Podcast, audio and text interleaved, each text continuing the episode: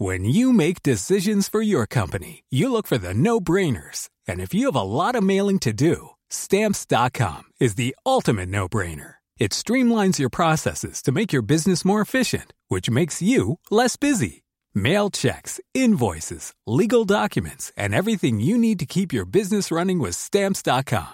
Seamlessly connect with every major marketplace and shopping cart. Schedule package pickups and see your cheapest and fastest shipping options from different carriers with rates up to 89% off USPS and UPS rates. And with the stamps.com mobile app, you can take care of mailing and shipping wherever you are. Make the same no-brainer decision as over 1 million other businesses with stamps.com. Sign up with code program for a 4-week trial plus free postage and a free digital scale. No long-term commitments or contracts. That's stamps.com.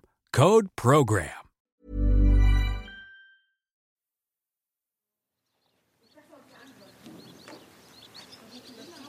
Ich habe gedacht, dass was Schlimmes passiert ist. Also ich habe mich an den Tag davor erinnert und habe gedacht, oh Gott, oh Gott, da ist bestimmt was Schreckliches passiert. Also ich hatte ein ganz schlechtes Gefühl, ganz, ganz schlecht. Eine Familie verschwindet. Eine komplette Familie bestehend aus Vater, Mutter und einer Tochter. Und das war halt sehr ungewöhnlich, weil sich niemand erklären konnte, warum die Familie weg ist. Verschwunden. Im niedersächsischen Drage. Im Juli 2015. Von einem Tag auf den anderen, spurlos. Wir sagen aber auch immer, solange die Leichen nicht gefunden sind, kann natürlich keine endgültige Gewissheit herrschen. Und dann wird eine Leiche gefunden. Die des Vaters, Marco Schulze. Also er hat sich selber mit dem Wissen darunter gestürzt. Das wird eine harte Geschichte jetzt. So eindeutig wie Marco Schulzes Selbstmord ist ansonsten nichts im Fall Drage. Von Silvia Schulze und ihrer zwölfjährigen Tochter Miriam fehlt bis heute jede Spur. Die Polizei geht grundsätzlich davon aus, dass es eben zur Tötung von Miriam und Silvia Schulze durch Marco Schulze gekommen ist mit der anschließenden Selbsttötung. Der Fall ist ungeklärt, der Ort befleckt. Das ist irgendwie, glaube ich, nicht zu löschen. Also das hängt ganz doll dran. Das ist irgendwie behaftet mit einer, ja, einem schlechten, mit einem schlechten Geist, einem schlechten ja, Zeichen. Niemand kann abschließen. Es klafft eine Lücke im Leben aller, die Familie Schulze kannten. Dieser Podcast untersucht diese Lücke. Das, was damals passiert ist und vor allem das, was heute davon übrig ist. Die Ohnmacht, die Trauer, die Fragen. Weil man vielleicht dann auch geguckt hat, äh, sieht man vielleicht irgendwo was, was die Polizei übersehen hat. Der Fall bleibt ungelöst. Auch für diesen Podcast. Er will nicht ermitteln oder aufklären. Er möchte dem nachspüren, was zurückbleibt, wenn die Behörden abgerückt sind. Weil wenn einem jemand was bedeutet hat, dann sieht man ja auch eigentlich zu, dass man ihn nicht irgendwo hinwirft und liegen lässt, sondern ne, ein Ort, der vielleicht eine Bedeutung für die Person hat oder vielleicht auch für einen selber.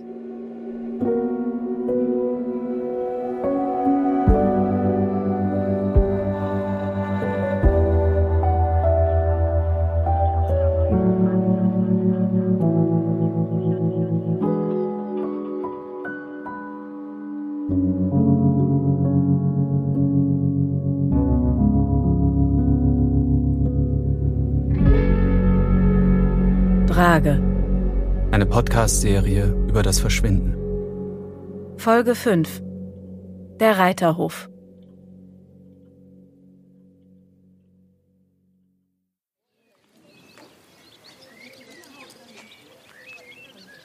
Der Reiterhof von Stefanie Meyer-Oelker. Eine Auffahrt mit Rondell. Eine Reithalle. Ein altes Stallgebäude aus Backstein mit grünen Türen. Vorne ein Reiterstübchen und das Wohnhaus der Familie. Dahinter liegen Koppeln und Weiden, ein Teich, ein Reitplatz. Nachmittags stehen Schulpferde auf dem Hof. Schülerinnen satteln oder striegeln sie. Stefanie Meyer-Oelker steht dazwischen und hat ein Auge drauf. Das ist eigentlich ganz lauschig eingebunden hier. Wir sind hier in der Elbmarsch. Es ist viel Grün drumherum. Um den Hof umliegend sind unsere eigenen Weiden die sich so in etwa auf vier bis fünf Hektar erstrecken. Der Hof ist zwar vorne in, in, in Straßenlage in einem kleinen Dorf, wo 180 Einwohner sind. aber nach hinten raus ist komplett Natur. Hier ist noch ein kleiner Teich auf dem Grundstück, ähm, alle möglichen Vögel, Tiere. Ist sehr idyllisch. Neben dem Hof verläuft die alte Ilmenau. Der frühere Fluss wurde vor langer Zeit durch einen künstlichen Kanal ersetzt. Die Reste des alten Flussbettes sind heute völlig verwildert, führen kaum noch Wasser und wurden zu einem Naturschutzgebiet erklärt. Das ist ein schöner Fleck Erde. Es ist friedlich, es ist ursprünglich und es ist ruhig. Die Pferdewirtin betreibt den Hof seit gut vier Jahren. Als sie ihn erwarb, war er völlig heruntergewirtschaftet. Also der Hof war eine komplette Ruine. Also das Wohnhaus war abgebrannt, der äh, gesamte Stall war voll mit Müll, der Rest hier bestand hier war krank, also den, den wir übernommen haben.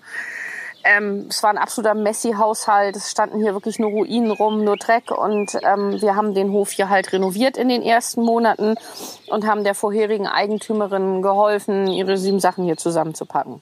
Der Hof ist es ihr wert. Die Lage, die Natur, die Ruhe. Für all das hat sich die Mühe gelohnt. Die eigenen vier, fünf Hektar sind idyllisch, daneben die wildromantische alte Ilmenau und dahinter erstreckt sich kilometerweit die Elbmarsch mit ihren Tümpeln, Wäldchen und Wiesen. Also für mich ist es das Paradies, weißt du, wenn ich hier ähm, abends sitze und äh, die Sonne geht unter und fünf Meter von mir entfernt grasen irgendwelche Rehe, zehn Meter weiter stehen Störche, dann haben wir hier sogar Eisvögel. Also du begegnest hier niemandem. Das ist einfach schön.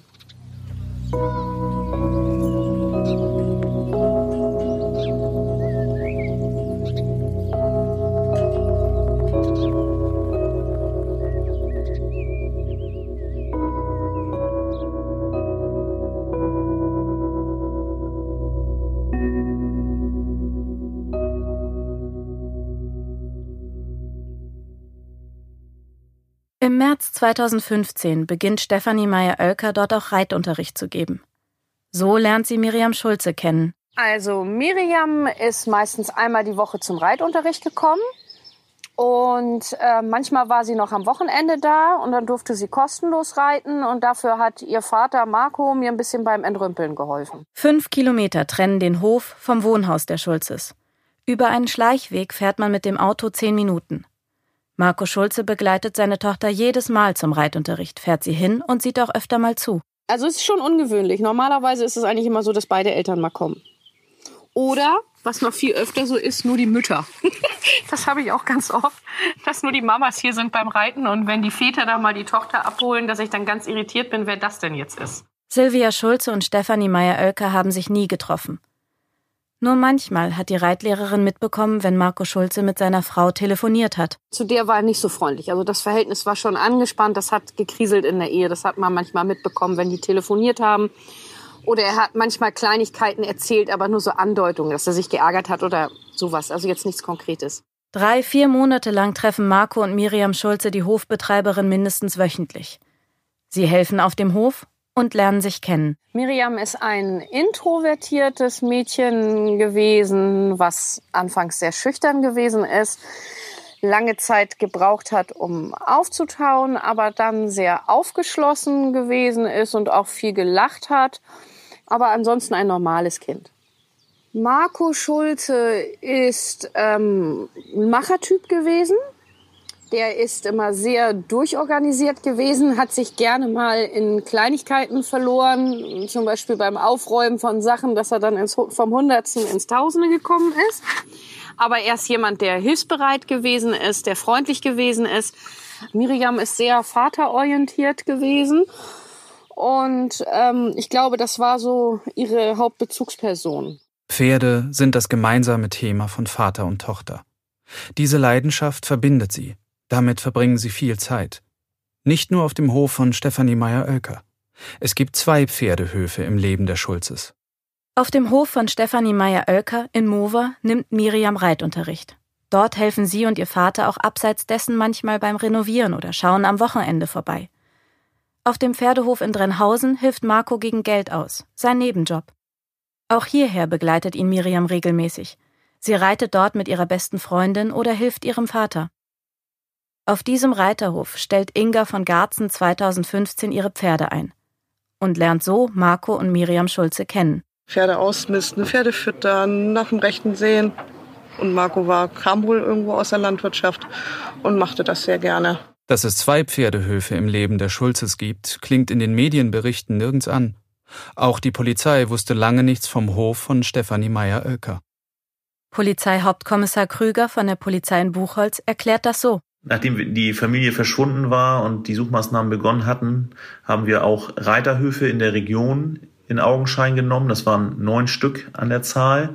Tatsächlich war der Moverhof nicht dabei.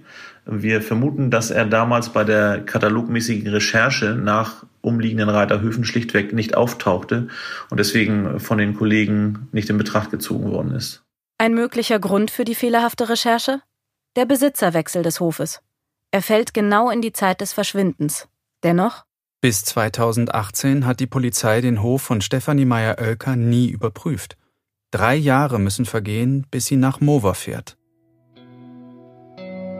Und das, obwohl die Reitlehrerin angibt, dass Marco und Miriam Schulze am Tag ihres Verschwindens noch bei ihr waren.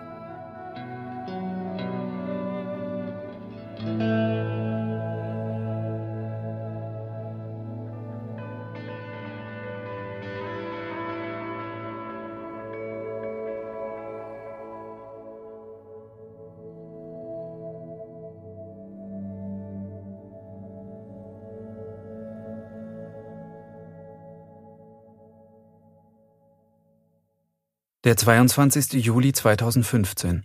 Der letzte Tag, an dem Marco, Silvia und Miriam Schulze noch lebend gesehen wurden. Der letzte Schultag vor den Ferien. Der Tag, an dem die drei möglicherweise am Mühlenteich in Holm-Seppensen waren. Der Stichtag. An diesem Tag kommen Marco und Miriam Schulze laut Stefanie Meyer-Oelker zu ihr auf den Hof. Eine Information, die nirgends auftaucht. Die Polizei gibt an, dass Familie Schulze am 21. Juli, also einen Tag vorher, einen Reiterhof besucht hat und dabei gedrückter Stimmung war. Eine Verwechslung? Ein anderer Hof? Ja, wir haben damals äh, im Rahmen der ersten äh, Befragung im Umfeld ähm, relativ früh äh, eine Aussage bekommen, wonach die Familie am 21.07. auf dem Reiterhof äh, war, bei dem Marco auch regelmäßig gearbeitet hatte. Das ist äh, uns als Aussage so geschildert worden und war natürlich auch ein wichtiger Punkt, um die Chronologie der Tage möglichst vollständig zu bekommen. Das heißt, an diesem Nachmittag waren alle drei Familienmitglieder zusammen auf diesem Hof. Der Hof, auf dem Marco gearbeitet hat. Das ist der Hof in Drenhausen, der andere Hof, nicht der von Stefanie Meyer-Oelker. Die führt aus, wie sie das Treffen tags darauf auf ihrem Hof erlebt hat. Als sie das letzte Mal hier waren, das war der Tag, wo es äh, Zeugnisse gegeben hat.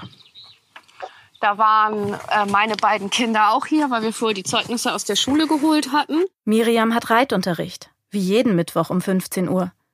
Stefanie Meyer-Oelker ist sich absolut sicher, dass es sich um den 22. Juli handelt. Weil es da Zeugnisse gegeben hat. So. Und weil das der Tag war, wo sie sonst auch immer hier war. Das sind ja feste Wochentage gewesen. Und außerdem ist das Zusammentreffen besonders. Anders als sonst. Miriam hatte Reitunterricht bei mir und ähm, ihr Vater ist während des Unterrichts ähm, nicht dabei gewesen, was er sonst öfter mal gemacht hat, sondern als wir nachher zurückkamen, äh, saß er im Auto und äh, Miriam stand da und war so ein bisschen bedrückt. Dann ist er dann letztendlich dann auch ausgestiegen, war maulig, also wirklich schlecht gelaunt, angespannt. Miriam war sehr traurig und hat mir den Tag gesagt, dass sie mit dem Reiten aufhören wird, was mich sehr, sehr, sehr gewundert hat. Die Woche vorher war sie nicht da, weil sie im Krankenhaus gewesen ist wegen Bauchschmerzen. Für mich stand das gar nicht zur Frage, dass sie, dass sie aufhört, weil sie hier super gerne geritten ist und mich auch immer gedrückt hat nach dem Reiten, den Arm genommen hat und wir uns auch wirklich gut verstanden haben und sie hier auch richtig Spaß gehabt hat. Also ich war geschockt darüber. Miriams Halbschwester Sabine hat schon vorher von der Entscheidung gehört. Ich habe einen Anruf gehabt vor Wochen, ein paar Wochen davor. Da hat meine Schwester mich angerufen, Biene, kann ich zu dir kommen? Warum? Ja, ähm, Mama will mir verbieten zu reiten. Da sage ich, ja, aber was, was ist denn da vorgefallen? Warum will sie dir das verbieten? Und ähm, sagt sie so zu mir, ja, ich bin so schlecht in der Schule, aber ich krieg das alles ja auf einmal hin, aber ich muss reiten, das weißt du. Stefanie Meyer-Oelker wundert sich über die plötzliche Entscheidung. Und habe dann auch den Vater gefragt und warum und liegt's am Geld und aber er hat gesagt nein und ist mir ausgewichen und er müsste jetzt auch los und hätte jetzt auch keine Lust und also der war sehr abweisend den Tag und ähm, Ich habe dann gedacht, naja Gott, ne, hast ihn auf dem falschen Fuß erwischt, kannst du auch nicht ändern. Ist halt so. Manchmal ist es so, dass Kunden einfach gehen und ne, ich habe mir dabei dann auch nicht so viel gedacht. Ich habe da Miriam noch gefragt, was da mit ihren Reiterferien ist, weil da hat sie die ganze Zeit von erzählt. Früher, also die Monate davor schon immer, dass sie in die Reiterferien fährt mit ihrer Freundin am Wochenende. Das wäre also dann das Wochenende direkt da drauf gewesen und dann sagte Miriam, dass sie da wahrscheinlich auch nicht hin kann. Und das hat mich sehr gewundert. Markus schlechte Laune, die Tatsache, dass er diesmal im Auto wartet, dass Miriam plötzlich mit dem Reitunterricht aufhören muss. Mögliche Anzeichen für ein drohendes Familiendrama? Oder bloße Zufälle, die erst heute vor dem Hintergrund des Verschwindens in einem anderen Licht erscheinen? Niemand weiß es. Um zehn nach vier fahren Vater und Tochter mit dem Auto vom Hof. Der Termin fügt sich in den rekonstruierten Ablauf des 22. Juli nahtlos ein. Er kollidiert mit keinem anderen Termin. Und so ungewöhnlich das Zusammentreffen auch gewesen sein mag, es deutet für sich genommen keineswegs auf ein Verbrechen hin. Auch nicht darauf, dass der Reiterhof darin irgendeine Rolle spielen könnte. Ein zweites Ereignis an diesem Tag lässt jedoch aufhorchen und rückt den Ort in den Fokus des Interesses. Barbara Kübrands, Miriams ehemalige Grundschullehrerin, begegnet Marco Schulze am Morgen des 22. Juli im Auto, unweit des Reiterhofes in Mover. Die Grundschule in Drage hatte damals zwei Standorte, einen in Hunden und einen in Drenhausen. Beides Nachbardörfer von Drage. Und ich musste nach der zweiten Stunde von Hunden rüberfahren durch die Feldmark um hier in Drenhausen der Klasse noch den Abschied zu feiern und traf dort in, auf Höhe eines kleinen Sees den Vater im Auto. Das äh, fiel mir insofern besonders auf an dem Tag, weil ähm, das eine Stelle ist, die immer sehr kurvig ist und man fürchtet ja genau an dem Moment, hoffentlich kommt da kein Fahrzeug von vorne.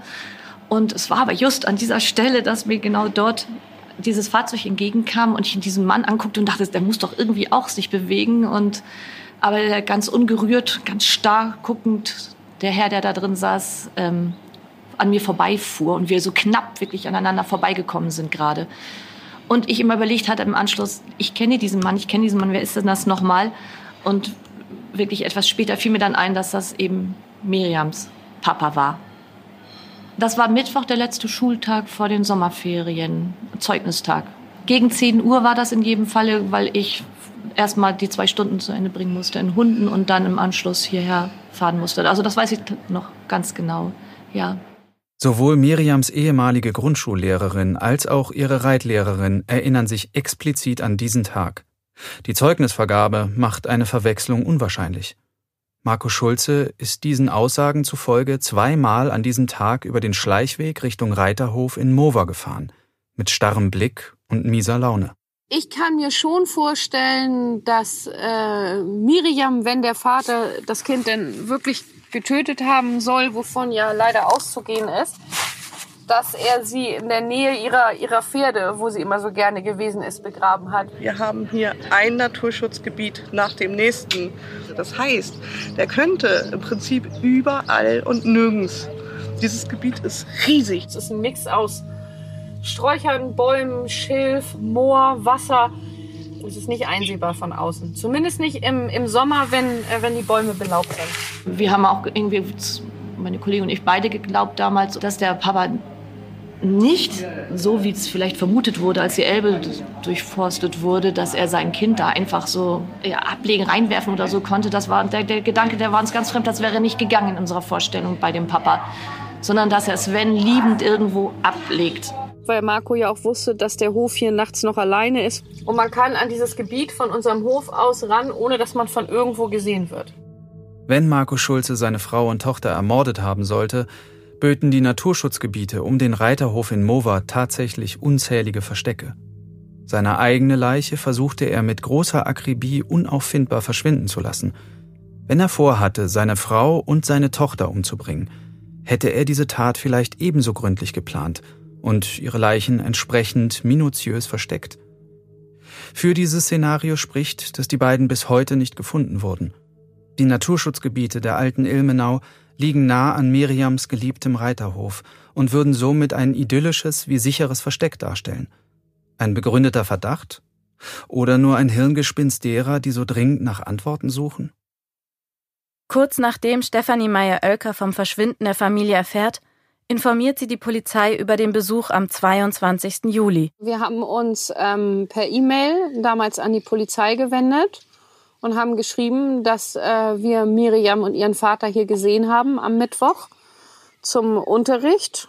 Und ähm, es hat sich aber trotzdem leider keiner gemeldet. Doch warum per E-Mail? Ich habe kein Telefon gehabt und wir hatten hier kein Handynetz, nichts. Wir hatten hier noch kein Internet und wir haben hier äh, Ruine und was weiß ich nicht alles gehabt. Von der Polizei erhält sie keine Antwort. Dabei sind gerade in dieser frühen Phase der Ermittlung gesicherte Informationen über den Tag vor dem Verschwinden so wertvoll. Das führt jedoch auch unweigerlich zu der Frage, warum die Polizei diese Angaben nicht weiter verfolgt hat. Pressesprecher Jan Krüger bezieht Stellung. Tatsächlich haben wir das erste Mal mit äh, der Frau im März 2018 Kontakt gehabt. Es gab einen Hinweis über eine Facebook-Gruppe, in der sie sich zu dem Sachverhalt geäußert hat. Und wir haben daraufhin Kontakt zu ihr aufgenommen und haben sie äh, zeugenschaftlich dann vernommen. Darin hat sie geschildert, dass sie kurz nach dem Verschwinden wohl eine E-Mail ähm, an die Polizei, möglicherweise an äh, die Polizei Hamburg gesandt hat. Diese Mail hat aber nie den Weg zu uns gefunden. Und ähm, ja, weitere Kontaktaufnahmen in dem Sinne lassen sich durch uns nicht nachvollziehen. Die Polizei hat die Mail nie bekommen. Heute ist nicht mehr nachvollziehbar, ob es die Mail je gab, wohin sie ging oder was wirklich passiert ist. Eineinhalb Jahre später versucht Stefanie Meyer-Oelker es nach eigenen Angaben erneut. Telefonisch, da war kein großes Interesse da. Da sagten die, ja, den Reiterhof kennen wir, da waren wir schon. Und da habe ich gesagt, nein, da waren sie noch nicht. Also nicht bei uns, es gibt zwei Reiterhöfe. Da ist aber nicht drauf eingegangen worden. Da hatte ich nur jemand am Telefon, ich weiß nicht mehr, wie die Dame hieß. Das war eine Frau und sie hatte gesagt, sie würde das an die Kommission, an diese Sonderkommission weiterleiten und die würden sich gegebenenfalls melden, falls es von Interesse wäre. Und ähm, die sagte mir aber, dass äh, das nicht sein könnte, dass die hier gewesen sind. Und dann habe ich gesagt, nee, klar waren sie hier. Auch von dieser Kontaktaufnahme weiß Jan Krüger nichts. In der Vernehmung im März 2018 schilderte sie auch, dass sie noch einmal telefonisch Kontakt zur Polizei gesucht hatte im Jahr 2016 oder 17. Das war nicht mehr so ganz nachvollziehbar. Fakt ist, dass es dazu auch bei uns keinerlei Einträge gibt. Ob dieser Anruf also hier tatsächlich bei uns eingegangen ist oder bei einer anderen Dienststelle, das kann ich leider nicht sagen. Die Sache ist undurchsichtig. Im Sommer 2015 schreibt Stefanie Meyer-Oelker nur eine E-Mail, unternimmt aber keinen weiteren Versuch, die Polizei auf ihre Aussage aufmerksam zu machen. Warum hat sie nach der E-Mail nicht noch einmal angerufen, eine zweite Mail verschickt? Dann erst eineinhalb Jahre später ein Anruf. Warum ausgerechnet zu diesem Zeitpunkt? Dass die Polizei darauf nicht reagiert, ist ebenfalls seltsam. Wäre die E-Mail in einer anderen Dienststelle gelandet, wäre sie doch sicher weitergeleitet worden. Und was ist mit dem Anruf? Warum taucht er nicht in den Akten auf? Das Chaos setzt sich fort. Stefanie Meyer-Oelker gibt an, die Polizei erneut angerufen zu haben, im Herbst 2017. Die Polizisten hingegen behaupten, dass sie selbst die Reitlehrerin kontaktiert haben, nachdem sie deren Aussage in einer Facebook-Gruppe gelesen hatten.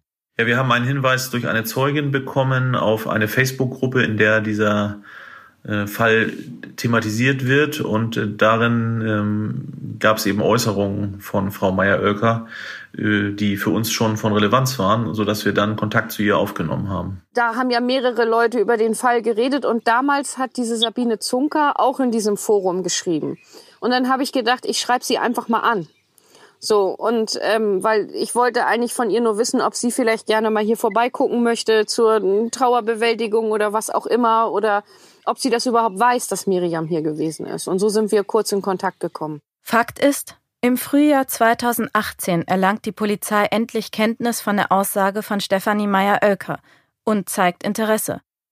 Bei der darauf folgenden Vernehmung erwähnt die Hofbesitzerin auch, dass Grundschullehrerin Barbara Kübrands Marco Schulze am Morgen des 22. Juli im Auto gesehen hat. Äh, dann fiel auch mein Name. Sie meinte, ich hätte den ähm, Vater halt eben in der Feldmark getroffen und daraufhin bat er, dass ich auch dort Kontakt aufnehme zur Polizei und habe ihn auch angerufen und dieses Gespräch lief für mich unschön. Ich kam mir irgendwie vertrottelt und doof vor, als wollte ich mich irgendwie wichtig tun. Kurz darauf besucht die Polizei dann erstmalig den Reiterhof von Stefanie Meyer-Oelker. Ich bin dann mit denen auch äh, hier über den Hof gegangen und ähm, Hab denen dann auch äh, gezeigt, ähm, wo die Wiese, die Sommerwiese ist von den Pferden, wo die Marco und Miriam auch öfter zusammen hingegangen sind. Aber der war eher gelangweilt, als dass er irgendwie Interesse hatte, sich das anzugucken. Nach der Vernehmung ist der äh, Moverhof äh, durch Kollegen besucht worden man hat sich natürlich mal einen Überblick verschafft, äh, wie es dort aussieht, um einfach zu gucken, ob der Hof für das Verschwinden von Silvia und Miriam Schulze eine Rolle spielen kann. Endlich finden die Maßnahmen statt, die Stefanie Meyer-Oelker schon viel früher angeregt haben will. Sie kommt auf die Wache, um eine Aussage zu machen. Da wurde mir aber auch ganz klar zu verstehen gegeben, wenn ich nicht genau wüsste, wo die beiden abgeblieben sind, was ich natürlich nicht weiß, weil die sind hier vom Hof gefahren und waren weg. Ich bin ja nicht hinter denen hergefahren, dass sie auch jetzt nicht suchen würden dann. Die Polizei nimmt die Aussage auf, misst ihr aber nicht genug Bedeutung bei, um das Gebiet um den Reiterhof zu durchsuchen. Der Hinweis ist zu unkonkret, zu spät. Es ist frustrierend für beide Seiten. Der Frust der Hofbesitzerin über das Desinteresse der Polizei, der Frust der Lehrerin über den Ton am Telefon, aber auch der Frust der Polizei über Hinweise aus der Bevölkerung, die nicht verwertbar sind oder zu spät kommen. Frust über die vielen erfolglosen Suchaktionen. Die Sache bleibt unklar. Unklar, warum die Ermittler so wenig Interesse gezeigt haben an der Aussage von Stefanie Meyer-Oelker und der Durchsuchung ihres Hofs. Unklar, warum Stefanie Meyer-Oelker ihre Informationen im Sommer 2015 nicht mit mehr Nachdruck an den Mann gebracht hat, warum sie eineinhalb Jahre gewartet hat, bis sie es erneut versucht. Warum Barbara Kübrands die Polizei nicht direkt über das Treffen im Auto informiert hat, sondern gewartet hat, bis die Polizei sie kontaktiert. Hat die Polizei hier einen Fehler gemacht? Ist Stefanie Meyer-Oelkers Darstellung glaubhaft? Es steht Aussage gegen Aussage. Und mit der Stefanie weiß ich nicht, ob die. Ich habe sie persönlich noch nicht getroffen. Ich weiß nicht, wie viel Glauben oder nicht Glauben ich dem Ganzen schenken soll. Niemand weiß, was er glauben soll, was er glauben kann. Der Vorfall nährt Zweifel. Das Vorgehen der Polizei wirkte bis hierher allumfassend und gewissenhaft. Jede noch so kleine Möglichkeit schien durchleuchtet, jeder noch so unwahrscheinliche Fleck durchsucht. Doch jetzt Stefanie Meyer-Oelkers Aussage kratzt an der Vertrauenswürdigkeit der Ermittler. Wenn die Polizei hier wirklich etwas übersehen hat, wo dann noch? Und dieser Zweifel frisst alles an. Was bisher als Fakt gilt, wird hinterfragt. Keine Information kann als gesichert gelten. Nichts ist vor den Zweifeln sicher, wenn sie einmal angefangen haben zu nagen. Das ist die zerstörerische Dynamik im Fall um das Verschwinden von Familie Schulze. Die vielen Fragezeichen mehren sich. Irgendwo muss es einen Fehler geben. Und deswegen wird auch alles angezweifelt, was bisher klar erschien, bis nichts mehr übrig bleibt, außer Fragezeichen.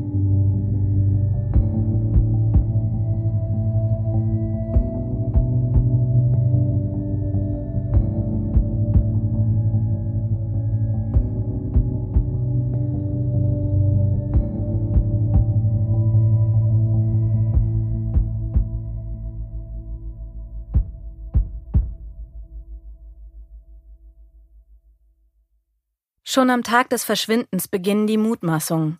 Jeder hat eine eigene Theorie. Die Spekulationen reichen weit über den Ort des Verschwindens hinaus. Unbeteiligte Dritte kommentieren die Presseberichte. Es gründen sich Facebook-Gruppen und Krimiforen. Überall wird spekuliert. Kein Szenario, das nicht durchgespielt wird. Die ganze Familie sei kaltblütig von der Mafia ermordet worden, wegen Geldproblemen. Die Mafia habe es zudem geschafft, Markus Tod wie Selbstmord aussehen zu lassen und die Leichen von Silvia und Miriam völlig verschwinden zu lassen. Oder ein Menschenhändlerring habe Silvia und Miriam Schulze ins Ausland verschleppt und Marco habe sich daraufhin das Leben genommen. Oder Organhandel. Alle seien getötet worden, ihre Organe verkauft. Oder die Schulzes seien Zeugen eines Verbrechens geworden Daraufhin habe die Polizei ihr Verschwinden und den Selbstmord von Marco inszeniert, als Maßnahme des Zeugenschutzes. In einem Internetforum, in dem reale Kriminalfälle diskutiert werden, gibt es über 22.000 Beiträge zum Fall. Jede kleinste Information wird geteilt, hinterfragt, beleuchtet. Dort formiert sich eine Gruppe von Menschen, die nicht nur virtuell nach der Familie suchen möchte. Die Hobbyermittler treffen sich in Drage, besichtigen die Orte, befragen Bewohner und suchen mit Drohnen, Metalldetektoren und anderen technischen Hilfsmitteln. Sven Koch ist einer von ihnen. Wir stellen Theorien auf, wir gucken, welche Wege sind eventuell gefahren worden, wo kann man in welchem Radius gewesen sein. Und äh, daraufhin grenzt man halt verschiedene Suchgebiete ein. Es geht von, von Drage aus halt immer weiter raus. Und da muss halt alles Mögliche im Umfeld abgecheckt werden an Seen und ähm, unbewohnten Häusern. Überall, wo sich die Möglichkeit halt gibt, dass was abgelegt werden könnte. Zweimal können die Hobbyermittler die Aufmerksamkeit der Polizei erregen. Im Herbst 2016 findet die Gruppe Kleidungsstücke in der Elbmarsch, darunter Mädchenkleidung und ein Stern aus Plastikperlen. Das LKA untersucht die Fundsachen und gibt schlussendlich bekannt, dass sie nicht Miriam Schulze gehören. Im Herbst 2018 führen die Hobbyermittler die Polizei zu einem kleinen Privatgrundstück ganz in der Nähe des Reiterhofes. Sie hatten dort einen bemalten Stein gefunden, wie einige der Reitschülerinnen sie hin und wieder anfertigten. Er könnte Miriam gehört haben. Wir bekamen etwas später im Jahr 2018 den Hinweis darauf, äh, dass dort eine ja, Stelle entdeckt wurde, die sich in ihrer Bodenstruktur verdächtig gezeigt hat. Ähm, man sprach von einer mutmaßlichen Grabstätte mit bemalten Steinen daneben. Ähm, und diesem Hinweis sind wir nachgegangen. Wir haben uns diese Örtlichkeit angeguckt, haben äh, Probegrabungen gemacht und haben auch das Erdreich mit Erdbohrern aufgelockert, sodass äh, Leichenspürhunde die Fläche nochmal absuchen konnten. Das Ganze ist aber ohne Ergebnis geblieben. Und auch diese bemalten Steine konnten wir nicht in den Zusammenhang mit Familie Schulze bringen. Die Hypothese der Hobbyermittler deckt sich in weiten Teilen mit jener der Polizei. Auch sie gehen davon aus, dass Marco Schulze zunächst seine Tochter und seine Frau ermordet hat und dann sich selbst. Aber die Hobbyermittler messen der Aussage von Stefanie Meyer-Oelker große Bedeutung bei. Die haben mich kontaktiert. Woher die meine Nummer haben, weiß ich nicht. Keine Ahnung. Die haben mich das erste Mal bei Facebook angeschrieben, wahrscheinlich wegen der Gruppe. Familie Schulze aus Drage, gehe ich mal von aus. Und dann sind die hier vorstellig geworden und haben sich ausgegeben, dass sie von der Polizei sind. Ähm, es kam dann aber im Gespräch raus, dass sie es nicht sind sondern dass sie eben privat ermitteln. Und äh, ich habe den Kontakt zu diesen beiden Personen damals abgebrochen. Und ähm, die waren dann hier nochmal auf eigene Haus, äh, Faust hier und da habe ich sie vom Hof geworfen. Die Hobbyermittler erstellen eine Homepage, auf der sie ihre Arbeit an dem Fall skizzieren und ihre Hypothese, was damals geschehen ist – Sie ziehen ihre Informationen aus Presseberichten, Polizeimeldungen und Gesprächen mit Anwohnern. Man setzt halt da an, wo die Polizei jetzt aufgehört hat. Die Polizei findet nichts mehr, die Polizei hat keine weiteren Ermittlungsansätze und auf dem privaten Wege kommt man halt doch noch leichter an auch umstehende Leute ran. Das ist halt das, was das Private halt ausmacht. Mit einer Behörde sprechen viele Leute nicht so gerne, aber wenn man da privat aus dem Umfeld oder ich sag mal aus der näheren Umgebung kommt, trifft man sich, man ist eventuell ein bisschen lockerer in den Gesprächen und das macht halt vieles aus. Man kriegt halt privatere Antworten, als die Polizei sie bekommt. Keiner der Privatermittler hat Marco, Silvia oder Miriam Schulze gekannt. Keiner von ihnen wohnt in Drage oder hat die Ermittlungen damals hautnah miterlebt. Sie ermitteln, obwohl sie eigentlich völlig unbeteiligt sind. Sicherlich ist Voyeurismus ein Antrieb, der Nervenkitzel des Verbrechens um die Ecke aber auch Mitgefühl mit den Hinterbliebenen. Die Privatermittler haben den Eindruck, etwas tun zu müssen, etwas tun zu können, da wo die Behörden nichts gefunden oder erst gar nicht gesucht haben. Auch Stefanie Meyer-Oelker hat die Umgebung ihres Hofes immer wieder abgesucht und tut es bis heute. Wir haben damals mit einigen Leuten aus dem Dorf gesucht, mit Jägern gesucht, haben äh, die Gebüsche hier abgesucht. Ähm, ach, wahnsinnig viel. Hier bei uns auf dem Grundstück geguckt, ob irgendwas verändert ist. Das Problem ist, dass das Gelände hier schwer bis, bis unmöglich zu durchkämmen ist. Wir sind es mit Drohnen abgeflogen. Ähm, wir sind mit Hunden hier durchgelaufen. Wir sind viele, viele Wäldchen, äh, Feldwege abgelaufen auf der Straße, wo Marco mit Miriam immer hierher gefahren ist. Die sind ja diese Abkürzung gefahren. Und ähm, aber wir haben bisher nichts gefunden, wo man nun sagen würde, das ist konkret. Ne? Leider. Dass der Fall ungelöst ist, dass man bis heute nicht weiß, was passiert ist, schmerzt so sehr, dass Menschen in Aktion treten, dass verschiedenste Akteure Nachmittage und Wochenenden opfern, Freunde dazu holen, Technik besorgen. Nicht nur Betroffene, auch völlig Fremde suchen nach Silvia und Miriam Schulze. Jede Unebenheit, jeder Erdhaufen könnte eine Antwort geben. Ein Tatort, ein Grab, ein Ende der Fragen. Oder ein Beweis für das, was alle nur zu wissen meinen, für die Gerüchte, die sie für möglich halten.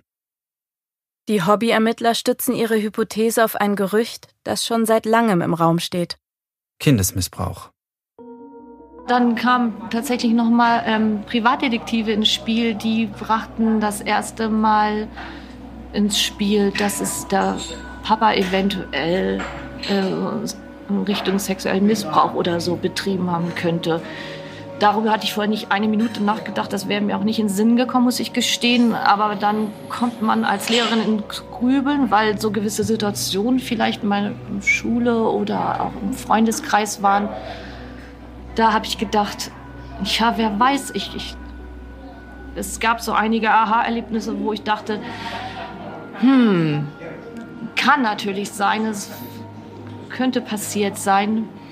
Aber ähm, ich muss gestehen, ich weiß dazu nichts weiter und habe nie irgendwie sonst dazu einen Bericht oder irgendwas in Schule erlebt vorher. Das könnte ich mit nichts unterstreichen sonst. Ja, ich habe darüber schon mal nachgedacht, weil ich fand, dass der Vater sehr extrem an der Tochter geklettet hat, sehr viel Körperkontakt gesucht hat und es machte nicht immer den Eindruck, als wenn die Tochter das gut findet. Aber es ist nur eine, ein Eindruck. Also es gibt sicherlich auch Eltern, die an ihren Kindern klammern, ohne dass sie sie missbrauchen. Also ich, ähm, ich, ich, ich ähm, hatte da keinen konkreten Verdacht in dem Sinne. Also das wäre zu viel gesagt. Also na, ich, das ist auch wirklich schwierig sowas. Das Gerücht entstand nicht erst nach dem Verschwinden der Familie. Stefanie Meyer-Oelker hat schon vorher davon gehört, möchte aber den genauen Kontext nicht nennen. Für das Gerücht gibt es keine Beweise. Es ist nur ein Gerücht, fast schon Tratsch. Aber es zeigt eindrucksvoll, wie schnell eine Idee den Blick auf die Dinge drehen kann. Sollte Marco Schulze seine Tochter sexuell missbraucht haben, könnte sich daraus ein Motiv ergeben. Es wäre eine eventuelle Erklärung für Miriams ungeklärte Bauchschmerzen. Vielleicht hat die Mutter den Missbrauch entdeckt und es kam zu einem Streit. Daraufhin bringt Marco seine Frau und seine Tochter um und wählt dann einen grausamen Tod für sich selbst. Aber alles reine Spekulation. Fakt ist, wir wissen es nicht. Es gibt keinen Beweis dafür, keinen dagegen. Die Beteiligten können dazu nicht Stellung beziehen. Gerade Gerüchte über sexuellen Kindesmissbrauch halten sich hartnäckig, egal ob sie stimmen oder nicht. Also ich habe mich mal ehrenamtlich damit beschäftigt. Ich habe mal einige Jahre für einen Kinderschutzbund äh, Harburg Land als Vorstandsvorsitzende gearbeitet und ich weiß, was das für ein schwieriges, sensibles Thema ist. Das ist echt kompliziert und ähm, wir haben dort Kinder gehabt, denen hast du das gar nicht angemerkt. Wirklich völlig unbeschwerte, fröhliche Kinder. Und dann hast du andere Kinder gehabt, wo du gedacht hast, na ja, das könnte sein. Und da waren dann aber nur andere Dinge, sag ich mal, die die Kinder sich so zu Herzen genommen haben, dass sie dann so introvertiert waren. Deswegen ist es echt ganz schwer. Es gibt keine klaren Hinweise auf sowas. Also der einzige Hinweis ist wirklich, ne, der real existiert, wenn du es siehst. Und das habe ich natürlich nicht. Es ist müßig darüber nachzudenken. Solange die Leichen von Silvia und Miriam Schulze nicht gefunden sind, kann die Frage nicht beantwortet werden, ob Markus Schulze seine Tochter sexuell missbraucht hat oder nicht. Aber steht der Gedanke erst einmal im Raum, ist er kaum wieder wegzudenken. Er verändert das Bild, unfreiwillig, ungerechtfertigt. Der Verdacht verändert den Blick auf die Vater-Tochter-Beziehung. Wir haben den Papa in einem eigentlich schon einen liebenden Eindruck gehabt. Absolutes Papakind, was charakterlich auch total nach Papa gekommen ist. Aber dass der Papa so schon ein sehr liebendes und beschützendes Verhältnis zu seiner Tochter hat, das hatten wir so gedacht. Er war das Band, was immer versucht hat zusammenzuhalten und er war das Band, was irgendwie auch immer geschafft hat zusammenzuhalten. Gerüchte verdrehen den Blick auf das, was man zu wissen meint auf die wenigen Dinge, die als Fakten gelten können. Sie bringen einen Beigeschmack, den man schwerlich ignorieren kann. Auch wenn dieses Gerücht einen Ansatz birgt, der das Geschehene erklären könnte, am Ende bleibt es doch unerklärlich. Ich kann mir keinen Grund der Welt vorstellen, warum man sein eigenes Kind umbringt. Ich habe selber vier Kinder und äh, egal was passieren würde in meinem Leben, ich würde meinen Kindern nie etwas antun, egal in welcher Situation ich wäre. Deswegen sprengt das auch absolut mein Vorstellungsvermögen.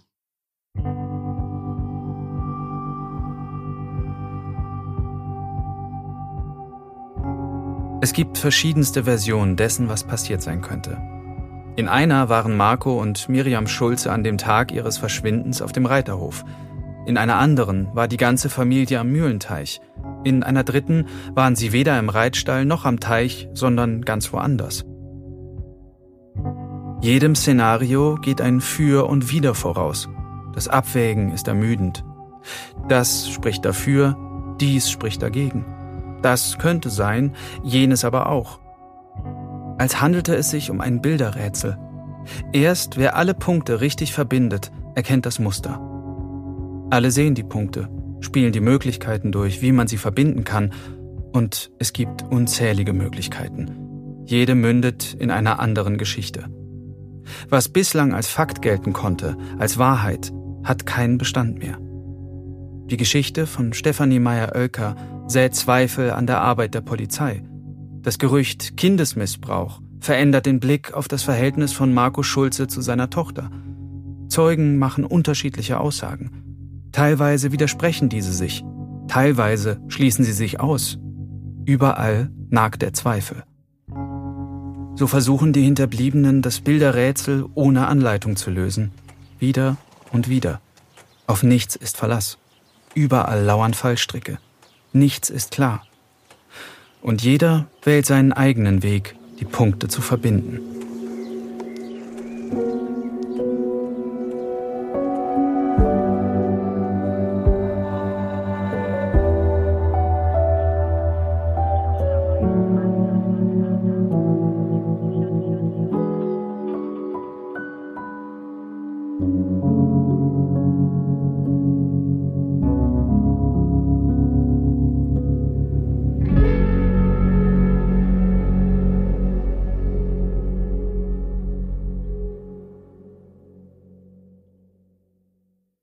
In der nächsten Folge.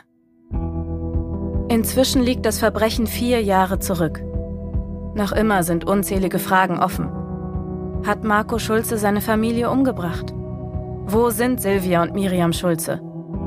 So unwahrscheinlich es ist. Theoretisch könnten die beiden noch immer am Leben sein. Ihre Leichen wurden nie gefunden. Sie hinterlassen eine Lücke. Eine, die es schwer macht, mit der Vergangenheit abzuschließen. Die Trauer der Hinterbliebenen von Familie Schulze hat keinen Ort, kein Grab, keinen Leichenfundort, keinen Tatort. Ihre Wunden können nicht heilen.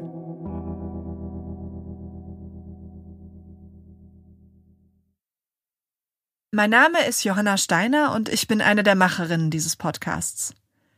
Ich glaube nicht, dass dieser Podcast zur Aufklärung des Falls beitragen kann. Das war auch gar nicht das Anliegen.